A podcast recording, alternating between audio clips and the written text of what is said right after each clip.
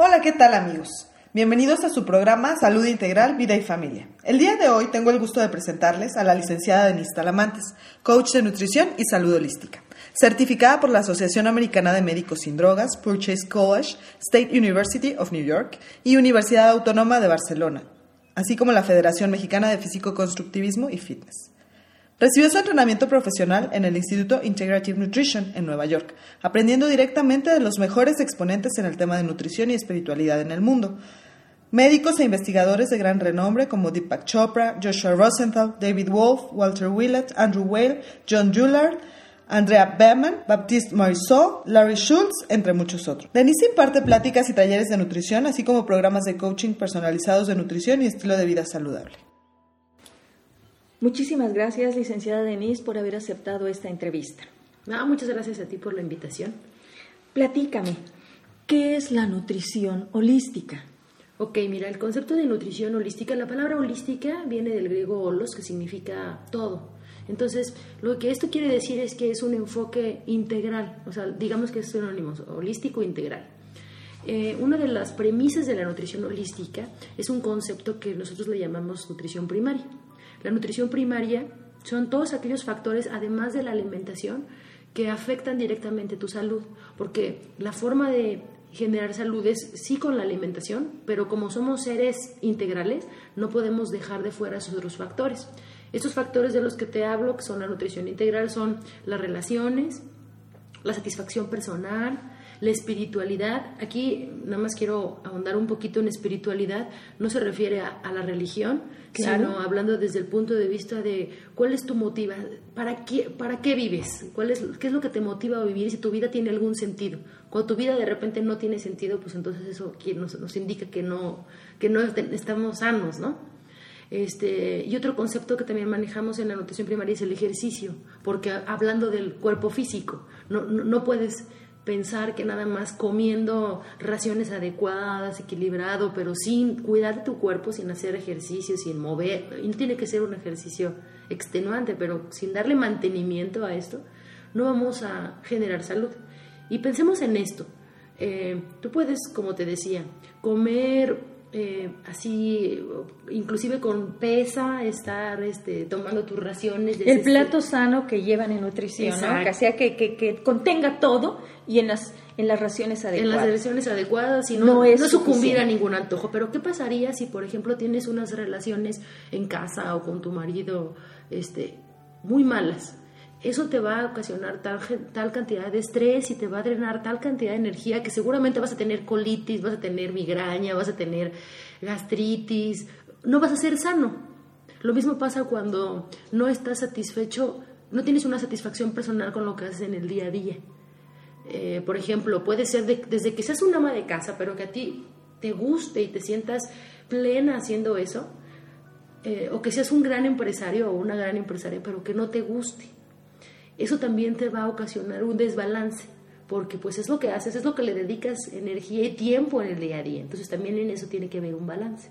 Y eso tiene que ver con qué elegimos, porque muchas veces, bueno, tengo que estar en casa. Yo este, elegí casarme y ahora debo ser una buena madre. Cuando hay que transformar el debo por el quiero. Quiero estar en casa, lo disfruto, lo amo quiero ser una buena madre y desde el quiero es como la aceptación y no la obligación. Exactamente, cambia totalmente el contexto. Eh, un ejemplo muy claro de esto de la nutrición primaria es el que yo hablo con, con, las personas que van a verme, les platico, piensa en los niños. Los niños, eh, su nutrición primaria más importante es el juego. Ellos se alimentan de juego. Es más, a ningún niño le gusta comer. Digo, yo no tengo hijos, pero he visto que a ningún niño le gusta comer y la mamá está, ya véngase a comer. El niño va, se zambute lo que le dan, no está dos minutos y se quiere parar otra vez y irse a jugar. El niño, la energía no la saca de la comida, la saca de lo que le gusta hacer, porque un niño hace lo que le gusta. Eh, un ejemplo también para adultos, en mi caso particular, les digo, yo cuando voy de compras, por ejemplo, este, me puede pasar todo el día y ni desayuné, digo, está muy mal que yo diga eso, pero ni, desayuné, ni comí, y, no estoy pensando en comida, y tengo energía porque estoy haciendo algo que me gusta. Que disfrutas. Que disfrutas. Entonces, eso es un ejemplo para que veas cómo la energía te viene no nada más de los nutrientes, la energía puede venir de los otros aspectos que también forman parte de tu vida. Bien, qué importante es esto. Hay que aprender que sí, esto te da energía. Sin embargo, para todos lo que buscamos es ese equilibrio. ¿no? Ese equilibrio, y entonces darle el lugar a cada, a cada cosa que le corresponde, como por ejemplo el alimento. Exactamente. Denise, me llama mucho la atención el que México ocupa el primer lugar en obesidad y es el motivo por el cual estamos aquí platicando. ¿Qué podemos hacer desde nuestra trinchera para apoyar a estas familias y en especial a los niños? ¿Cuáles eh, tú consideras que son los factores causantes de la obesidad infantil? Ok, bueno, mira, eh, lo primero que tenemos que tener en cuenta es que la obesidad infantil, no nada más la obesidad infantil, pero ese es el tema que nos, que, que nos atañe el día de hoy, debe tratarse desde un enfoque holístico. Esto es, no podemos enfocarnos únicamente en el peso, sino tenemos que, como bien lo comentamos hace unos minutos, tenemos que tener en cuenta los otros aspectos que también influyen en la vida del niño.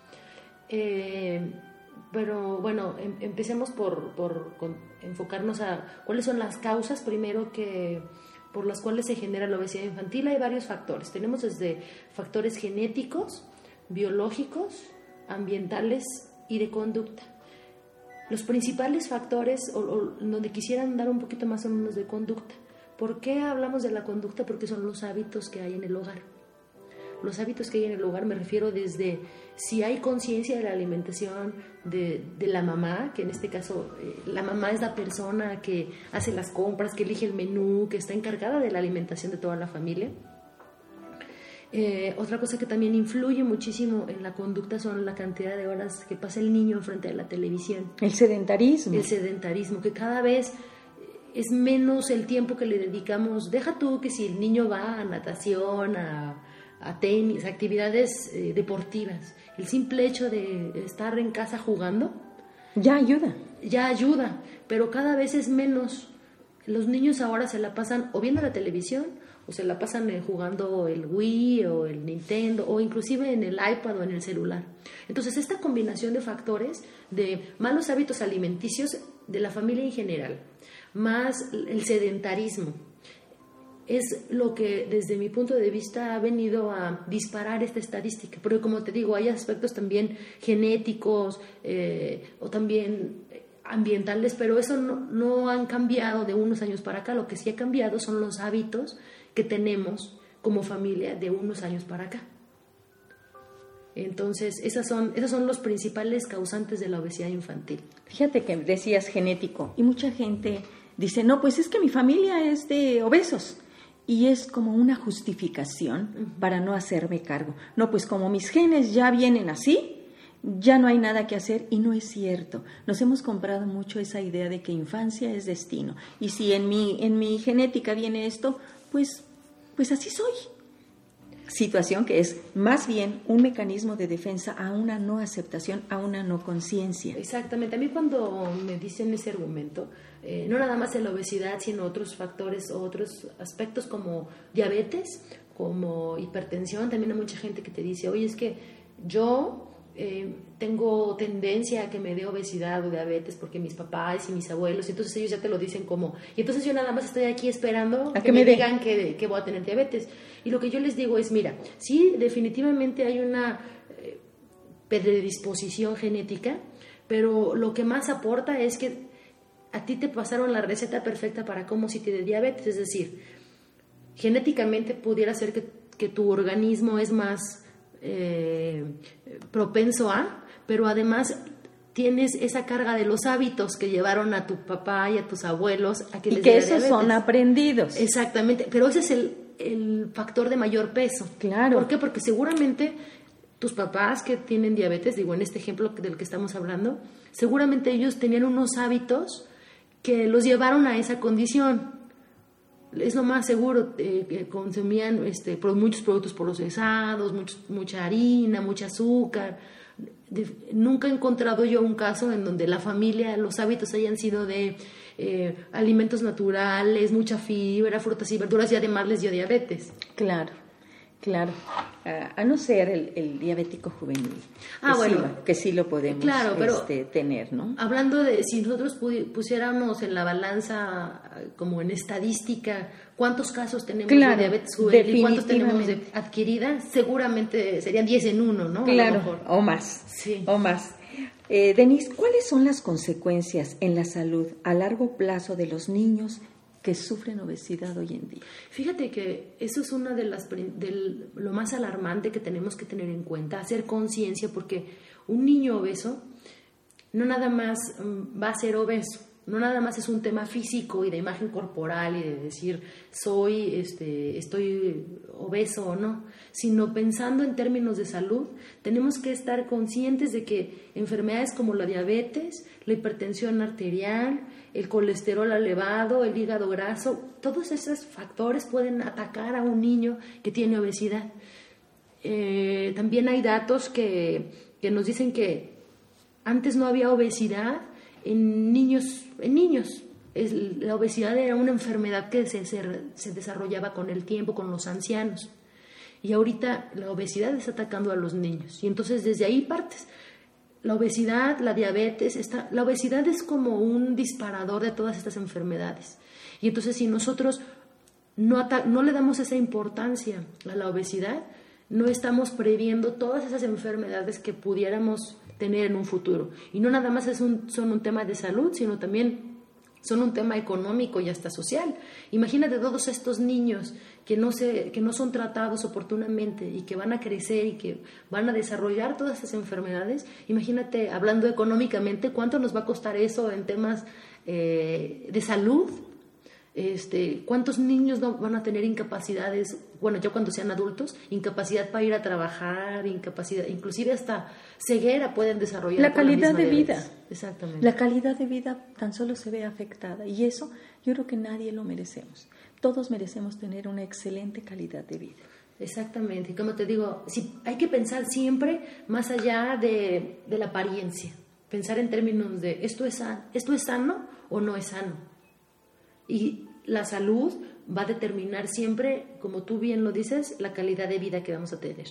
Bien, oye Denise, fíjate que siempre hemos hablado de nuestro papel como padres en los primeros años de vida, que son los primeros seis años incluso donde se termina de completar a los seis años la personalidad. Y la función de padres es estructuradora. Yo te haría la pregunta, ¿por qué es importante entonces tratar este problema desde la infancia? Ok, mira, tiene muchas implicaciones. Eh, para mí la, de, la que tiene mucho peso es que está comprobado que los niños con obesidad que no son tratados a tiempo, existen muchas probabilidades de que sean, sean adultos obesos. Y entonces una persona que tiene obesidad desde niño no nada más sufre de aspectos que ya lo vamos a ir platicando más adelante, pero no nada más sufre de consecuencias en su salud física, como lo acabamos de platicar ahorita, sino hay otros muchos aspectos emocionales, sociales, económicos, académicos. Entonces, si nosotros atacamos la obesidad desde que somos niños, nos ahorramos todo ese padecimiento cuando somos adultos. Yo conozco mucha gente que desde que tiene, desde que son adolescentes, se la viven de nutriólogo en nutriólogo y de la dieta. Ya se han hecho todas las dietas que te puedas imaginar. ¿Por qué? Porque están en una constante búsqueda de, de cambiar esa situación. Y son adultos que realmente nunca llegan, a nunca llegan a este equilibrio del que estamos hablando, sino que siempre están buscando alguna forma de llegar al equilibrio. A mí me queda muy claro que entre más temprano es mejor. Sin embargo, yo quisiera que sembráramos la esperanza en todas aquellas personas que ya no nada más son adolescentes, sino que también son adultos o mayores y que tienen un sobrepeso o una obesidad. Siempre hay la oportunidad. Ustedes, ¿cómo están tratando a estos niños que tienen obesidad? Trabajamos en un enfoque holístico en donde combinamos la educación nutricional, porque el niño hay que, no nada más al niño, los adultos también, yo encuentro que hay mucha, hay demasiada información y esta demasiada información que hay eh, hace que la gente se confunda. Que se pierda, se, satura y no sabe ni por dónde irse. Exactamente. Y en realidad es muy sencillo. Entonces hay que darle al niño las bases de educación nutricional, muy sencillo. ¿Cómo se las das? ¿Qué es lo que les das? Mira, eh, usamos una metodología de cuento.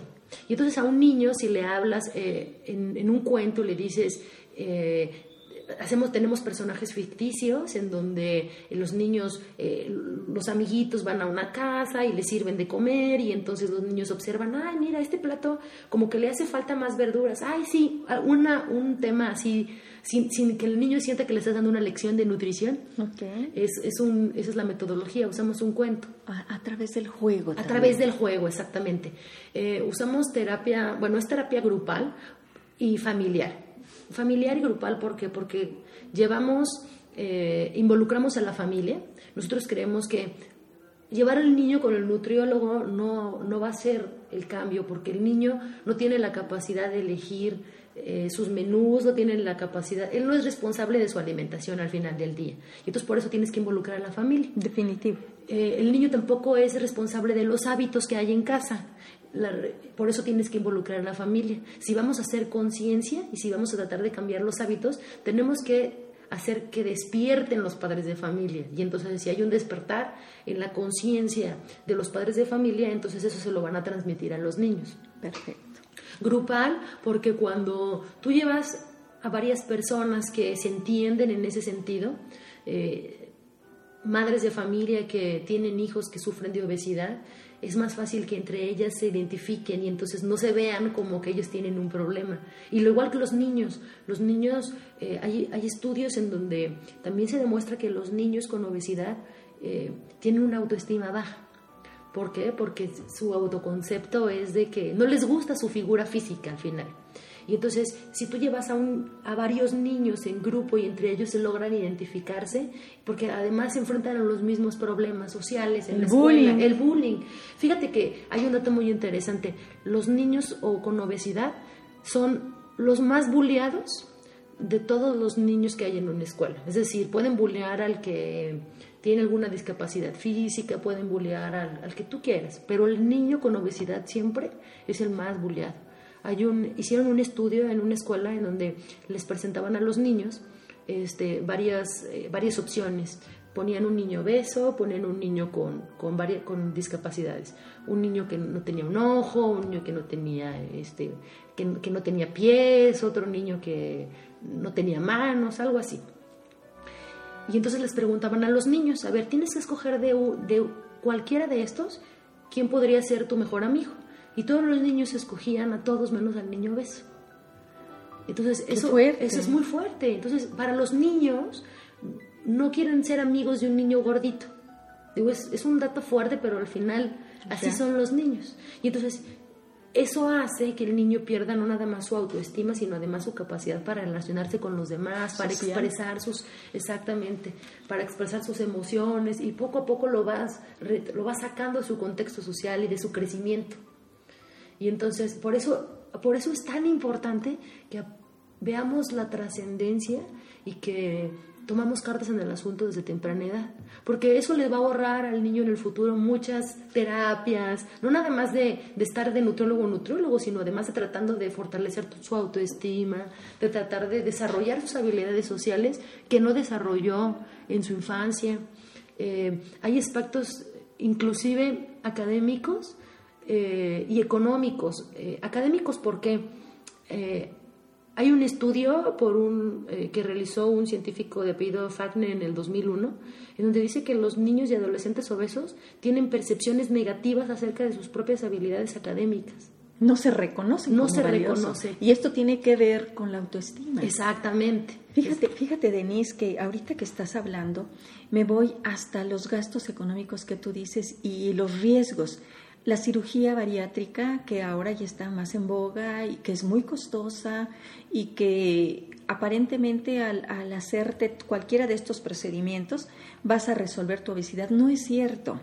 Pueden operarte, puede este, eh, quedar aparentemente tu estómago más chiquito, hacer tu derivación, la manga gástrica, lo que quieras, pero si tú no tienes conciencia de qué te llevó a eso, vuelves a lo mismo. Claro, tienes la receta perfecta para cómo llegar a ser obeso.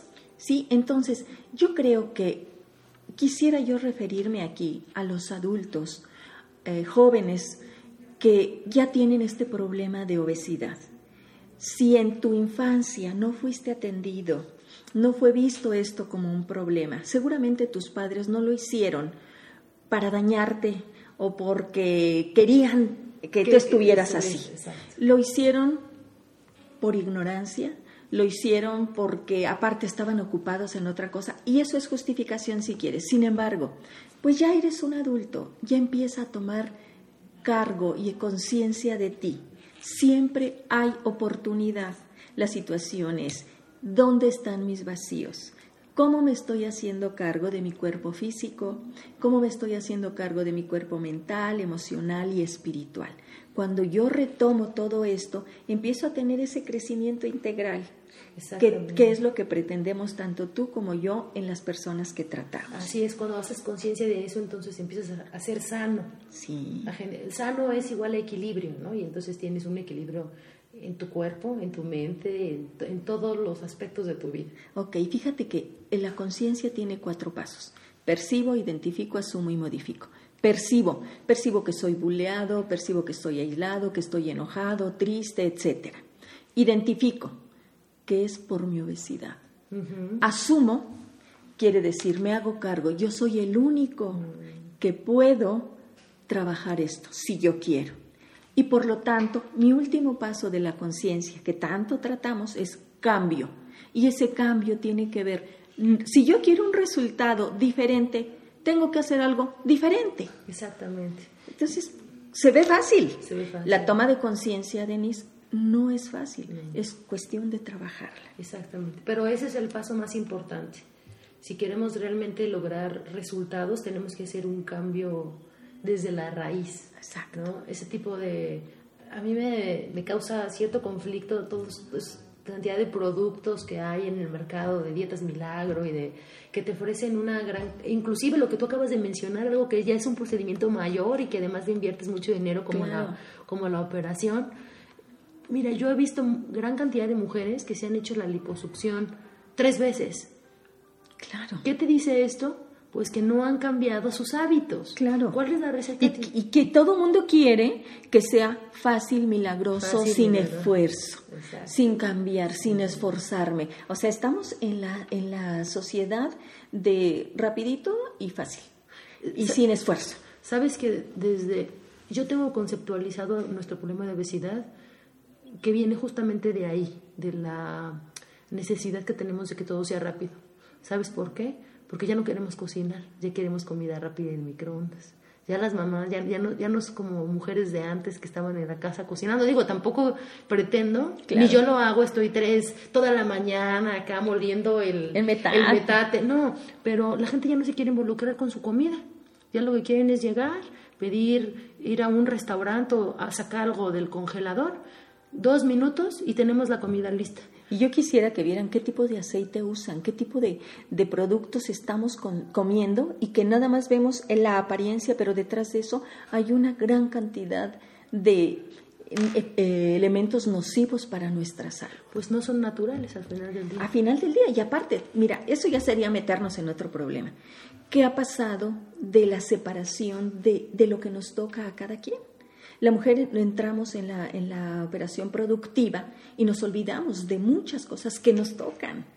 Y bueno, pues ya será otro, tema. Exacto. Cuéntame, ¿qué son Niños en Movimiento? Niños en Movimiento es justamente un programa de tratamiento de obesidad infantil en donde llevamos a, llevamos a cabo todo esto que te acabo de platicar. Sí, claro. Este, involucra estas premisas que, de las que hemos hablado. Eh, trabajamos en terapia grupal, este, con la familia, eh, motivamos la educación física, pero además se hace un aumento, eh, un énfasis en el aumento de la autoestima y de las relaciones sociales de los niños. Trabajas con un equipo multidisciplinario aparte. Así es, el programa está, eh, somos dos personas, el programa está diseñado, fue diseñado por una psicóloga y una nutrióloga eh, en la Universidad de Barcelona, Universidad Autónoma de Barcelona. Este programa se aplica ya en España desde hace ocho años y tiene un 90% de efectividad. Excelente. ¿De qué te habla esto? De que trabajar con la familia y de que trabajar con niños, no nada más, no nada más enfocándonos en el peso, sino en la emocionalidad, en la autoestima y en la actividad física, realmente es lo que nos va a dar resultados consistentes. Claro, sabemos que la familia es el núcleo básico de la sociedad. Entonces, si tomamos conciencia de eso y en cualquier aspecto desde ahí lo trabajamos, cambiaríamos a nuestra sociedad. Claro, porque fíjate además, los objetivos de este programa de Niños en Movimiento no son adelgazar a los niños. O sea, el, programa no está hecho para que los niños adelgacen. Tiene otros objetivos que van más allá, como promover cambios en el estilo de vida, eh, mejorar la autoestima de los niños, mejorar la comunicación intrafamiliar y, por supuesto, llegar a la normalización del peso. Bueno, eso se da como resultado naturalmente. O sea, tú te vas a enfocar en a ver qué es lo que qué es lo que está pasando y empiezas a hacer esos cambios, ¿no? Yo soy terapeuta sistémica. Cuando haces un cambio, mueve a todo el sistema y como consecuencia, no porque tú lo quieras, a ver, a fuerza vas a bajar tantos kilos, como consecuencia de estos pequeños cambios, de esta toma de conciencia, vas a lograr que bajen. Incluso sin, dicen, cuando tú tienes un sueño, no lo conviertas en una necesidad, porque vas a sufrir. Si tú dices, mi sueño es eh, medir 90, 60, 90, nunca lo voy a lograr si, si lo convierto en que mídeme y mídeme. En cambio, cuando yo digo, yo quiero eso y trabajo por eso sin que sea una necesidad, entonces no me obsesiono y no sufro. ¿sí? Cuando yo digo, quiero una vida sana, y esa vida sana, fíjate que te lleva a tener un cuerpo sano, una mente sana, un espíritu sano, unas buenas relaciones, esa inteligencia emocional que habría que desarrollar mucho. Y fíjate que estos cambios son a nivel familia también. Claro. No nada más, como tú lo dices, es un sistema, no nada más el niño es el que va a llegar a la normalización de su peso, sino que además la familia entera va a cambiar sus hábitos. Es muy chistoso, pero no chistoso, es muy padre cómo ves que normalmente tienes una mamá obesa, hijos obesos, y entonces cuando entran a este programa y cambian la conciencia, entonces ambos, en este caso porque van los dos a terapia, pero si toda la familia entra con esta, con esta nueva conciencia y con estos cambios de estilo de vida. Entonces es un impacto que va más allá de solamente una persona. Lo que nos habla de que esto es aprendido y todo lo que, no, eh, lo que hemos aprendido y que está mal es sujeto de desaprender. Así es. Pues Denise, yo quisiera que esta no fuese nuestra única entrevista. Hay muchas cosas de las que tenemos que platicar. Por supuesto que Me gustaría que este programa de Niños en Movimiento nos platicaras aquí en Querétaro qué resultados estamos teniendo, que empezáramos a hacer estadísticas profesionales, científicas, para que veamos qué estamos cambiando en nuestro medio qué estamos haciendo. Exactamente. este pues programa, perdón que te interrumpa, vamos a iniciar el primer grupo ahora el 19 de septiembre y entonces eh, me gustaría compartirte los, los resultados, este, cómo llegamos en un inicio del programa y después cómo... Pero van a medir, porque tenemos que ser muy objetivos, ¿no? O sea, a lo mejor no en la primera sesión porque te sientes evidenciado, pero sí van a besar, van a medir, van a tomar índices de masa corporal, etcétera. Por eso esto es un trabajo multidisciplinario y pues a mí me, me satisface mucho que haya gente que esté trabajando desde su trinchera en pro de la salud y de, y de esa buena calidad de vida que todos nos merecemos. Así es. Pues Denise, no me queda más que agradecer la generosidad de tus conocimientos compartidos para salud integral, vida y familia. Muchas gracias a ti. Bueno, amigos, como siempre, agradecidos por la oportunidad de esta escucha y seguro que vamos a consultar a la licenciada Denise. ¿Dónde te pueden localizar? Eh, mira, mi teléfono es el 216-7384, este es el teléfono del consultorio. Estoy en Jardines de la Hacienda, Hacienda Escolásticas 301. También me pueden localizar, tengo una página de Facebook. Ah, pues ¿cuál es? Eh, se llama Nutrición y Salud Inusho. En la página estamos constantemente publicando eventos, es decir, eh, cosas que vamos a lanzar como este programa de Niños en Movimiento, también tenemos diplomados, compartimos también información relevante, recetas saludables. Ay, qué bueno. Ay, antes de que te vayas, dame algo algunos tips para que los que nos están escuchando, incluso que no están aquí en Querétaro, se preparen algo rico, les preparen algo rico a sus niños para, para este inicio de clases que, que, está tan reciente? Ok, fíjate que una, uno de los principales cambios que podemos hacer en el lunch de los niños, porque yo entiendo que es como de repente el coco de los papás, pero es bien sencillo. Yo siempre les digo, no estamos descubriendo el hilo negro hay que darles a los niños cosas que sean 100% naturales. Si nosotros cambiamos las papitas, eh, los pastelitos, el, por cosas naturales, ya con eso tenemos una buena alimentación. A ver, ¿qué son cosas naturales? Bien sencillo, frutas, verduras, nueces, semillas, es decir, le puedes mandar en el lunch eh, manzanas, este, hay niños que les gusta la, fruta entera, otros que no, no, se, no hacen que se coman la fruta hay entera. que partirse. Se las puedes partir, ok, entonces párteles manzana, ponles arándanos, unas nueces, este, una barrita de amaranto, unas zanahorias estas, este, baby, eh, con limón y chile, pepino, jícama, eh, yogurt, cantidad de productos entre, la regla es entre más, entre menos proceso tenga, mejor. Entonces, si, si tú cuando ves un producto y no sabes si es bueno o malo, si te queda la duda y dices, esto será bueno o no, piensa en cuántos grados de, procesamiento tiene. Entre si es un producto que nada, que lo único proceso que tuvo es que lo cortaste del árbol y ya lo tienes en tu mano, perfecto. Esa es una buena elección. Bien, bien. ¿Algún eh, preparado que, que, nos recomiendes para los niños, para los adultos incluso? Fíjate que este también es un muy buen tip. Eh, hablando de los niños y también de los adultos que no hay forma de que consuman verduras, por ejemplo, este, para desayunar se pueden hacer un smoothie de frutas y vegetales, por ejemplo. ¿Y sabe rico? No, ni cuenta te das que le estás poniendo este, vegetales. Mira, lo más sencillo es ah, la licuadora, un puño de espinacas crudas, un puño lavaditas, lavaditas, claro, lavadas y desinfectadas. Agarras así un puñito de, de espinacas crudas, le pones un puño de fresas o de fresas o de la fruta de tu predilección. Puede ser piña, coman frutas de la estación, ahorita las frutas de la estación. Están baratas, el melón. Exacto, el melón te lo encuentras en cada esquina. Entonces ponle melón, le puedes poner dos cucharadas de avena, tantita miel de abeja, prendes la licuadora y ya tienes un smoothie.